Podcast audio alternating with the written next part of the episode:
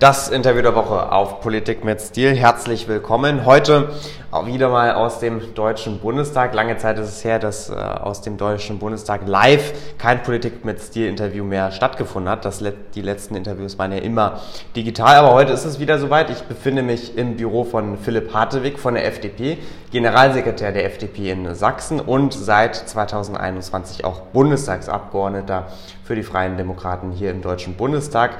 Und er ist für die Freien Demokraten eben auch sportpolitischer Sprecher. Das wird später in unserem Gespräch auch sicherlich ein Thema sein. Lieber Philipp, herzlichen Dank für deine Zeit. Herzlich willkommen bei Politik mit Stil. Vielen Dank. Hallo. Lieber Philipp, wir wollen natürlich anfangen heute am Tag der Aufnahme. Heute ist ja Donnerstag und am Donnerstagmorgen hat auch der ukrainische Präsident Volodymyr Zelensky seine Rede gehalten vor dem Deutschen Bundestag, vor den Abgeordneten des deutschen Parlaments. Ähm, viele Politikerinnen und Politiker in Deutschland haben für diese Ansprache Zelenskys vor allem ein Wort gefunden, nämlich bewegend. Wie hast du denn die Rede von Zelensky empfunden? Ich glaube, bewegend trifft es ziemlich gut. Also man kann das schwer in Worte fassen, weil es auch etwas surreal ist, dass man im Parlament sitzt oder steht am, äh, am Ende, weil es ja Standing Ovations gab und er live zugeschaltet ist aus Kiew, während Kiew beschossen wird, während dort äh, so eine Lage ist und er da den Appell, die Situation äh, oder den, einen Appell an Deutschland richtet und die Situation beschreibt, sodass das auf jeden Fall bewegend, aber auch irgendwie schwer, schwer zu begreifen ist, in was für einer Situation wir uns derzeit befinden. Mhm. Der Präsident hat ja heute Morgen zum Bundestag gesprochen, wie gesagt, und sofort im Anschluss wurde ja dann die offizielle Sitzung des Bundestags begonnen. Ähm, die Sitzung wurde eröffnet durch äh, Katrin Göring-Eckardt und dann wurde sofort die Impfpflicht beraten. War das der Rede von Zelensky, dem ukrainischen Volk, würdig, nicht mal nach der Ansprache Zelenskys noch eine große Debatte zu starten mit einer Reaktion beispielsweise des Kanzlers und des Oppositionsführers? Also ich glaube, die, also man, man, muss es, glaube ich, differenzieren. Einmal die Debatten, die wir auch führen müssen, sowohl zur humanitären Situation, zur generellen Lage, die haben wir ja geführt. Wir haben gerade eine aktuelle Stunde, wir hatten äh, gestern dazu eine Debatte, sodass grundsätzlich auch darüber viel diskutiert wurde. Wir hatten die Sondersitzung mit äh, der besonderen Rede von Olaf Scholz. Da, äh, das heißt, es, es, gibt auch den Raum. Ich glaube, es war trotzdem falsch, direkt anzufangen. Man hätte die Sitzung unterbrechen müssen, zumindest für zehn Minuten, um auch das wirklich auf sich wirken lassen zu können.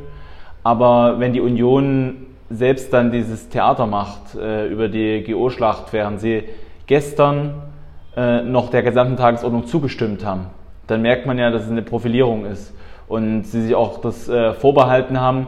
Und deswegen ist es dem Gesamten schon unwürdig gewesen und es hätte eine andere Wirkung entfaltet, wenn man die Sitzung vielleicht unterbrochen hätte für zehn Minuten, dann äh, sich nochmal gesammelt hätte, das auf sich wirken lassen hätte noch ein paar mhm. Minuten und dann mit der Sitzung fortgefahren wäre. Mhm.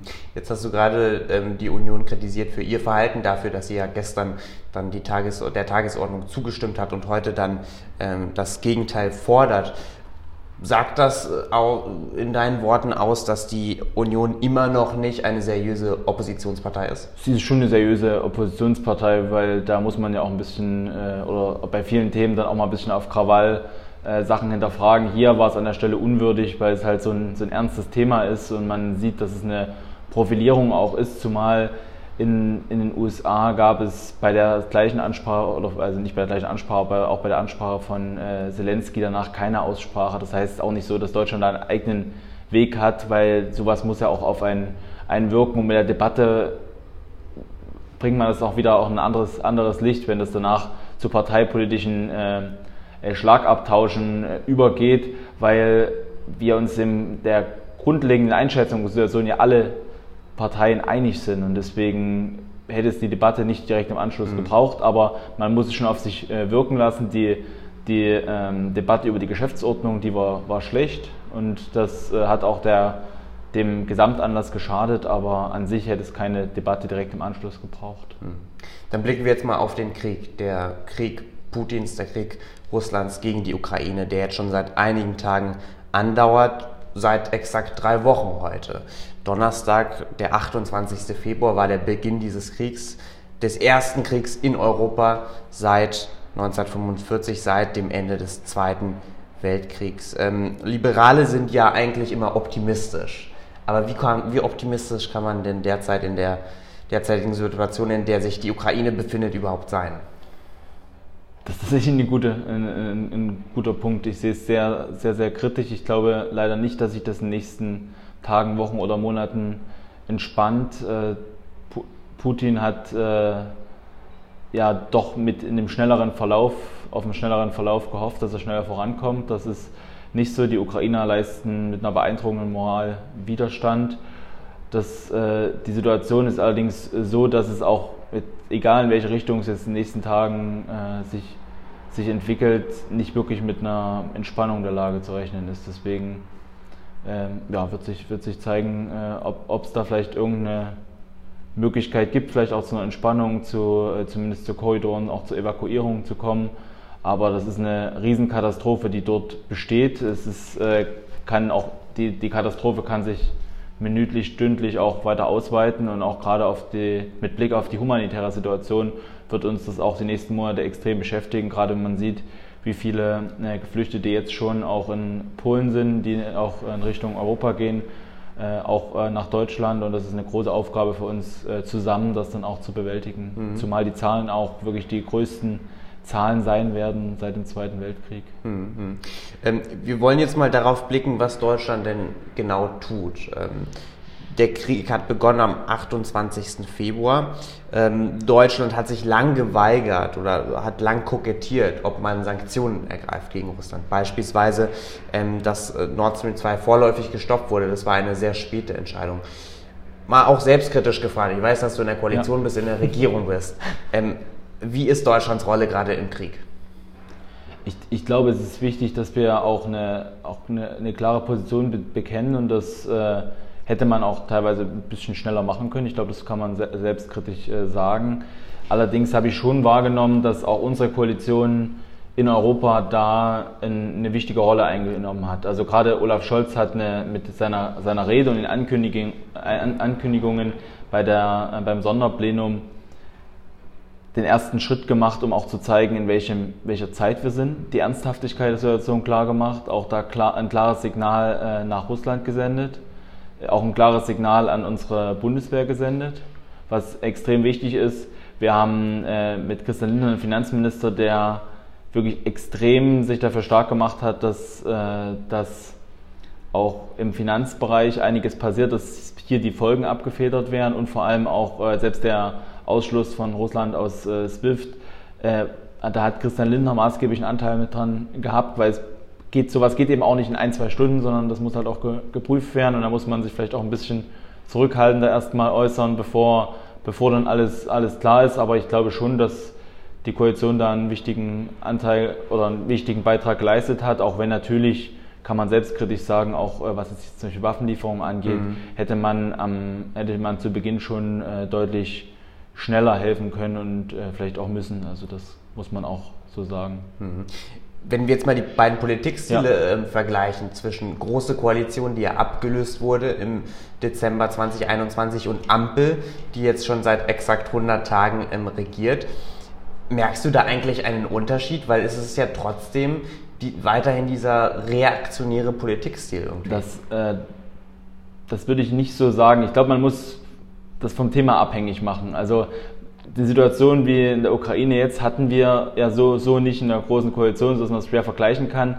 Wenn ich mir die Pandemiepolitik anschaue, ist es schon ein Unterschied, weil wir die Debatten über die einzelne, über die Situation, wie es weitergeht, dadurch, dass wir auch äh, zeitlich begrenzte Maßnahmen hatten, da auch ähm, äh, nicht oder dann doch äh, kritischer damit umgegangen sind, haben wir aber die Debatten alle ins Parlament zurückgeholt. Das heißt, wir haben schon allein im Stil einen Unterschied, mhm. auch, äh, auch in der Art und Weise, wie wir damit mit umgehen. Das heißt, da glaube ich schon, dass es auch einen Unterschied macht, äh, wer in der Regierung ist, zumal da ja auch wir, wir auch keinen Hehl daraus machen, dass wir auch in der Koalition, gerade was das Thema Infektionsschutzgesetz angeht, unterschiedliche Auffassungen haben, aber da eben um äh, Kompromisse ringen und ich glaube auch das hilft schon mal, weil es die Debatte verbreitert, aber vor allem auch äh, durch eine konstruktive Debatte auch äh, dem Ergebnis hilft. Und so ist es auch beim Thema Impfpflicht jetzt, wo, wo es drei äh, Gruppenanträge aus äh, Reihen der Ampel gibt oder da gibt es ja auch noch darüber hinaus äh, Leute, die mit auf den Anträgen draufstehen da sieht man, dass alle dasselbe Ziel haben, dass die Impfung sinnvoll ist, aber man sich da auch äh, kein Hehl draus macht, dass man unterschiedliche Meinungen hat, aber das sehr auf sehr hohem Niveau äh, trotzdem austauscht über die Argumente dafür und dagegen. Und ich glaube, das ist tatsächlich eine, eine Stilfrage, die, die deutlich, äh, ein deutlicher Fortschritt gegenüber dem Stil davor ist. Mhm. Ähm, auf die Pandemiepolitik, die du jetzt schon angesprochen hast, äh, kommen wir gleich noch zu sprechen. Ich will jetzt aber noch kurz ähm, über den Krieg sprechen und das äh, Kapitel beenden. Denn ähm, der Ukraine-Konflikt, wir haben jetzt gesagt, der hat sich zugespitzt, es äh, täglich sterben viele Menschen, es kommen viele Menschen nach Deutschland, viele Geflüchtete. Es ist wahrscheinlich die, höchst, die größte Flüchtlingswelle seit 2015. Und dennoch kann Deutschland noch einiges tun. Es gibt immer noch Möglichkeiten, wie man Russland entgegentreten könnte. Denn ähm, noch immer importiert ja Deutschland russisches Gas, russisches Öl ist es jetzt Zeit für einen Importstopp? Ich muss sagen, das kann ich als jemand, der die Energiepolitik nicht täglich begleitet, mir nicht anmaßen, das einzuschätzen. Ich glaube, es ist wichtig oder man sollte es schon auch kritisch oder muss es kritisch beleuchten, dass darüber natürlich, dass wir die Abhängigkeit jetzt weiter haben, dass wir damit auch äh, Russland erstmal weiter finanzieren und Zweck der Sanktionen ist natürlich Russland im wirtschaftlichen wie auch in allen anderen Bereichen zu treffen, um, äh, um dadurch den Druck äh, sehr schnell sehr groß werden zu lassen. Auf der anderen Seite ist natürlich, auch wenn wir uns bewusst sein müssen, dass wir bei uns Einschränkungen hinnehmen müssen und äh, das ist ja alles nicht nur einseitig mit Konsequenzen verbunden, äh, dass wir eine Energiesicherheit brauchen. Aber ob, ob das einfach möglich ist, das kann ich nicht einschätzen. Das müssen dann auch die Experten hm. sehen. Inwieweit ist denn Deutschland mitschuldig an diesem Krieg, zumal ja Deutschland Russland lange Jahre finanziert hat? Also ich glaube, da, darauf, daraus eine Mitschuld zu machen, wäre, wäre völlig falsch, weil am Ende ging die Aggression 100% von Russland aus. Äh, ist, allein Russland hat die territoriale Integrität eines anderen Staates äh, angegriffen und äh, deswegen ist allein Russland schuldig. Also wenn es um äh, Schuldfragen geht, gibt es da eigentlich keine, keine zwei Auffassungen. Und äh, wir hätten auch für uns, auch für die Situation natürlich wäre eine, unabhängig, eine größere Unabhängigkeit von, äh, von Russland deutlich besser gewesen. Mhm. Sie, man, merkt, dass es uns jetzt auf die Füße fällt, dass es ein großes Problem ist, aber für die Situation ist ganz allein Russland schuld. Dann schließen wir dieses Thema ab und kommen wir auf das nächste Thema zu sprechen, das wir jetzt ähm, hier im Podcast beleuchten wollen und das ja auch als zweites Thema heute im Bundestag ähm, stattgefunden hat, nämlich das Thema Corona und Impfpflicht. Erstmal am 20. März, also am Tag, wo auch dieses Interview erscheint, werden ähm, fast alle Corona-Maßnahmen auslaufen. Ähm, ich würde schon fast sagen, die FDP hat ja dafür Wahlkampf gemacht im vergangenen September oder im vergangenen Sommer, ähm, diese Maßnahmen endlich zu beenden.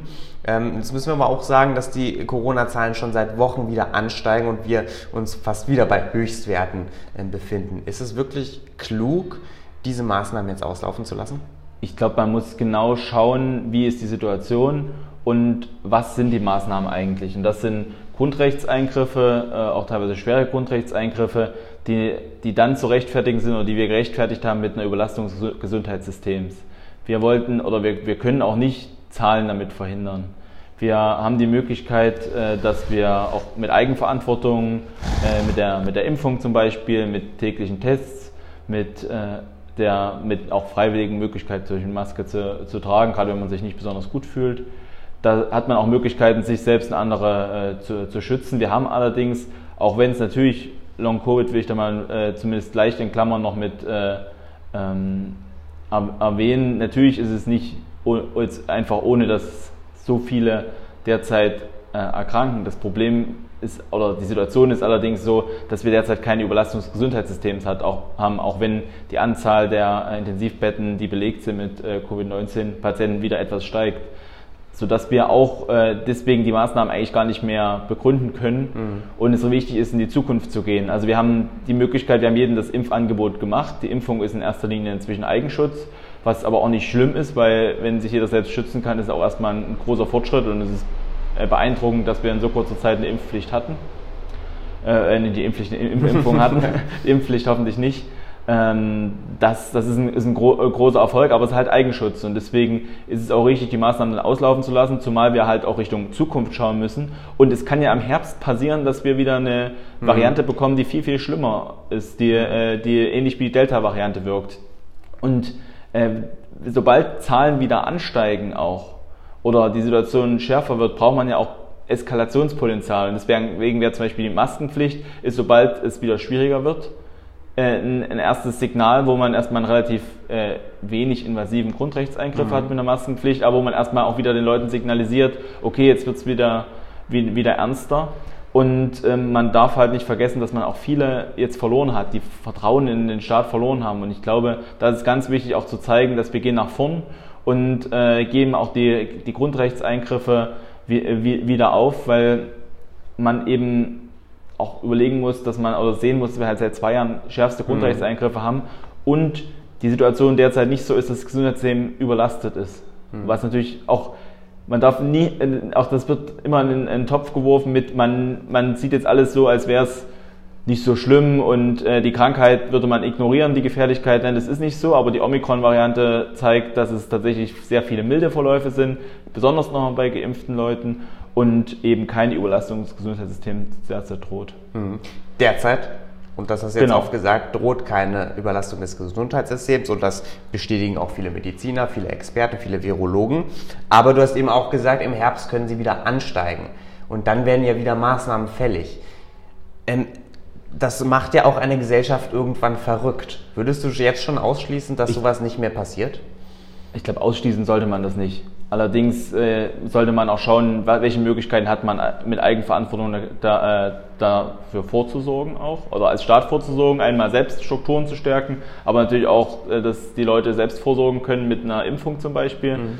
Aber wir müssen, dürfen auch nicht vergessen, dass je länger wir die Grundrechtseingriffe äh, auch aufrechterhalten, desto mehr gewöhnen sich die Leute dran und man hat auch nicht die Möglichkeit, mal einfach mit einer kleinen Maßnahme, die man dann im Herbst wieder einführt, nach einer Weile, wo es dann wirklich auch im Sommer hoffentlich sehr normal läuft, äh, dann auch wieder äh, eine Warnung zu machen äh, oder eine Warnung zu geben und auch, dass Leute in, in das staatliche Handeln vertrauen, wenn wir jetzt diese Grundrechtseingriffe, wo, mit denen wir uns ja jeden Tag eigentlich unwohl fühlen mhm. Äh, müssen äh, und das Ziel sein muss, sie schnell wieder zurückzunehmen, äh, wenn wir die die ganze wir können die nicht die ganze Zeit aufrechterhalten und deswegen ist es wichtig, da jetzt Richtung Normalität zu kommen. Und natürlich muss man so ehrlich sein, wenn die Erkenntnisse sich ändern, kann es wieder zu Maßnahmen kommen.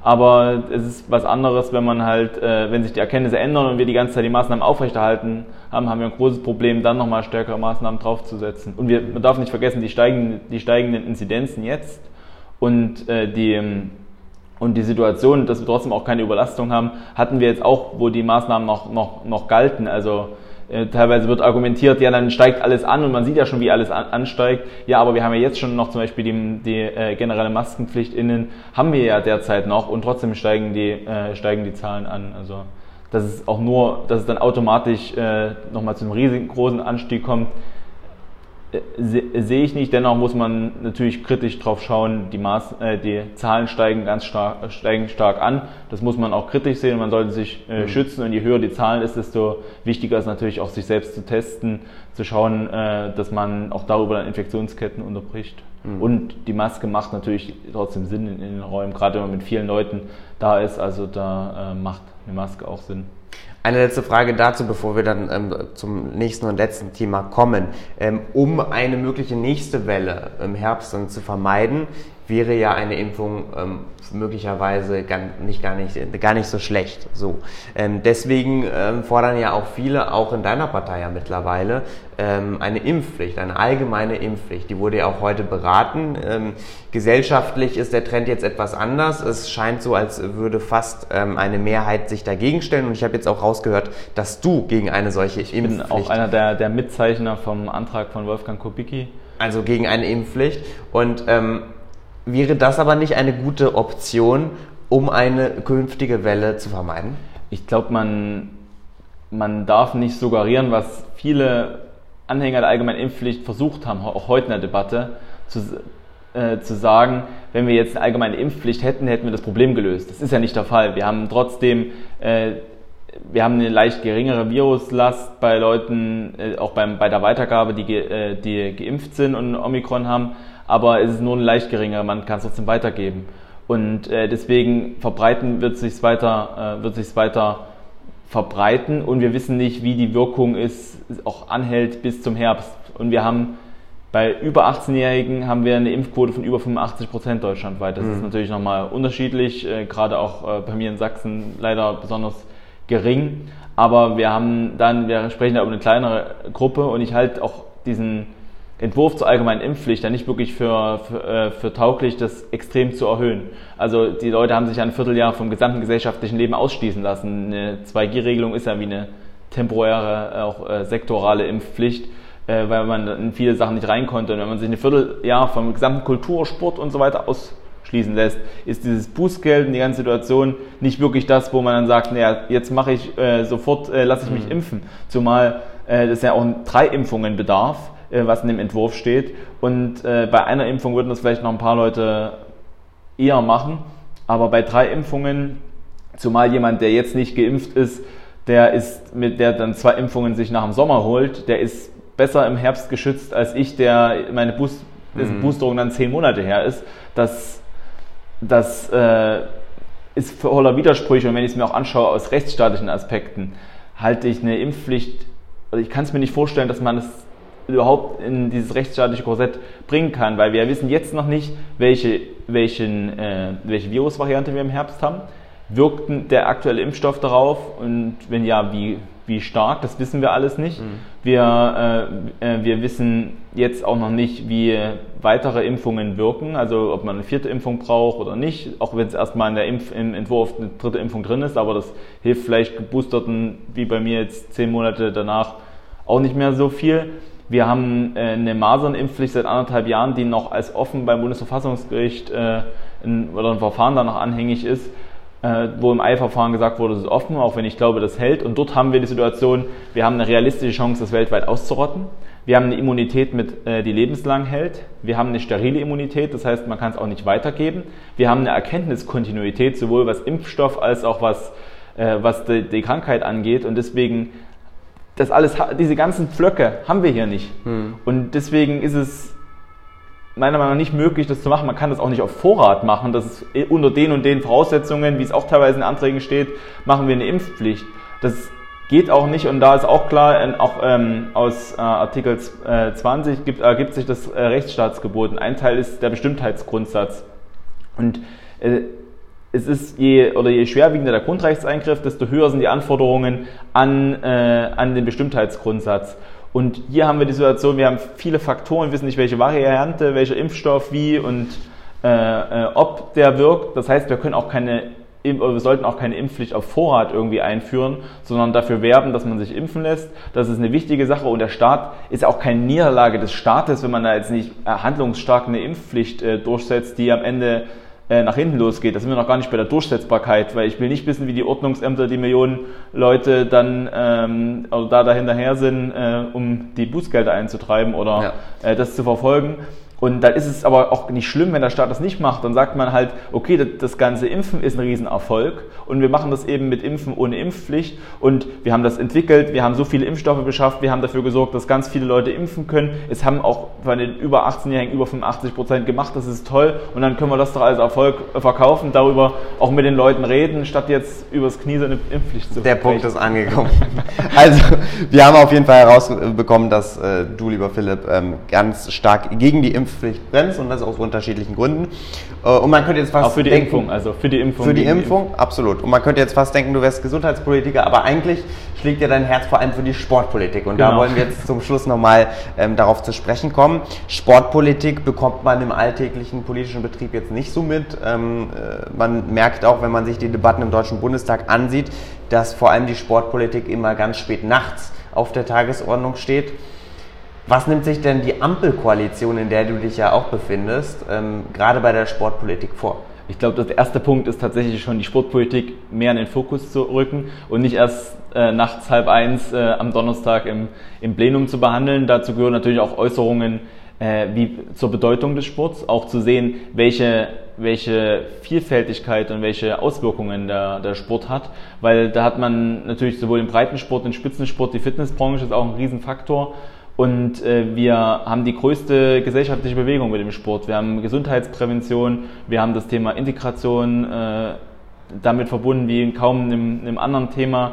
Wir haben äh, im Bereich Leistungssport auch Botschafter auch in, äh, für unser Land bei Wettkämpfen, die dann wieder auch neue Leute für den Sport gewinnen. Wir haben den äh, Wirtschaftsfaktor Sport, äh, wir haben eine Entlastung im Gesundheitssystem, wie ich gerade gesagt habe. Das ist so vielfältig und ich glaube, das muss man auch überall erstmal in der Vielfalt in die politische Debatte einbringen. Und dann geht es natürlich ins Konkrete. Da haben wir im Sportausschuss zum Beispiel in dieser Woche eine Anhörung gehabt zum Thema Zentrum für Selbstsport, um eine Anlaufstelle zu schaffen äh, bei Missbrauchsfällen im Sport. Wir werden uns das gesamte Thema Finanzierung Leistungssport annehmen. Das äh, ist extrem, extrem wichtig, dass wir da schauen, wie werden wir wettbewerbsfähiger, um auch die Olymp letzten Olympischen Spiele und Paralympischen Spiele ähm, äh, auszuwerten. Wir werden uns auch äh, das Thema oder den Sportstättenbau annehmen, auch wenn es erst eine Landesaufgabe ist, aber auch da äh, wird es was geben, weil das ist, äh, hat auch von enormer Bedeutung und man darf ja nicht vergessen, der Sport hat in all seinen Facetten besonders gelitten äh, in der Pandemie. Das heißt, der ganze äh, Breitensport lag brach, keine Punktspiele, man konnte keinen äh, kein, äh, Sport treiben und deswegen ist umso mehr unsere Verantwortung da auch äh, einen stärkeren Stellenwert dem Sport einzu, ähm, ähm, ja, einzuräumen. Und das muss ich eben auch bemerkbar machen, indem eben bessere Sportstätten da sind, Anlaufpunkte da sind, indem man halt absichert, dass auch wenn es mal in der Pandemie wieder schwieriger wird, auch äh, der Sport privilegiert ist, weil wir haben eben im Vergleich zu anderen Bereichen im Sport nicht nur irgendwie äh, einfache Auswirkungen oder mhm. mittelbare Auswirkungen, sondern unmittelbar auf äh, Körper und Geist. Da haben ja auch die, äh, die Studien, auch gerade die es aus den USA gab, mit vielen mit vielen ähm, untersuchten, auch Corona-Patienten, äh, die Auswirkungen, also die eine Studie mit über 50.000 untersuchten Corona-Patienten hat ergeben,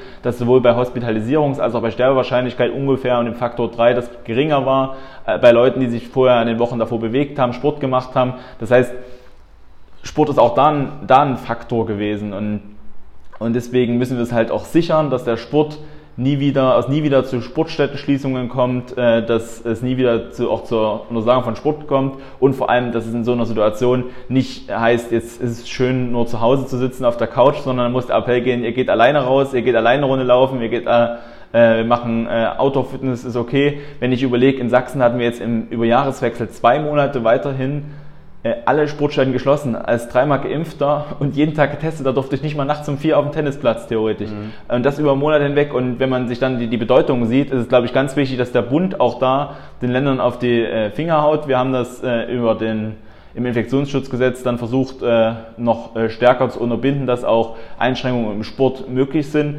Aber da ist eine, eine Palette von, von Aufgaben und natürlich auch im Bereich äh, äh, der aktuellen Situation gibt es Überschneidungen im Bereich Ukraine, hat man natürlich sowohl die Situation ukrainische Spitzensportlerinnen und Spitzensportler, wo es um die Aufnahme geht, wo der DOSB auch äh, den äh, Kontakt zu Verbänden in der Ukraine hat und wir da natürlich auch immer wieder unsere Angebote äh, nur erneuern können, dass, dass wir da unterstützen. Aber auch im breiten Bereich, die, die ganzen Geflüchteten, die da, die hierher kommen, der, der Sport ist so äh, Völker verbinden, dass es auch ohne, ohne, ohne Sprache funktioniert. Und gerade die äh, Kinder, die jetzt hier sind, dass wir die sofort mit einbinden im, im Breitensportbereich, äh, ist ganz wichtig, damit sie halt auch schnell hier Fuß fassen.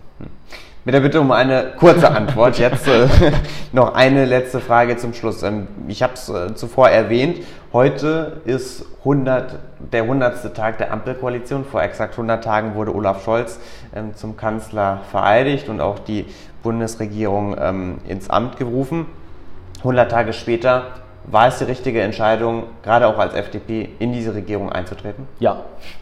Sagt Philipp Hartewig von der FDP, der sportpolitische Sprecher seiner Fraktion und Generalsekretär der FDP in Sachsen. Heute im Interview der Woche bei Politik mit Ziel. Lieber Philipp, ganz herzlichen Dank für das Gespräch. Vielen Dank.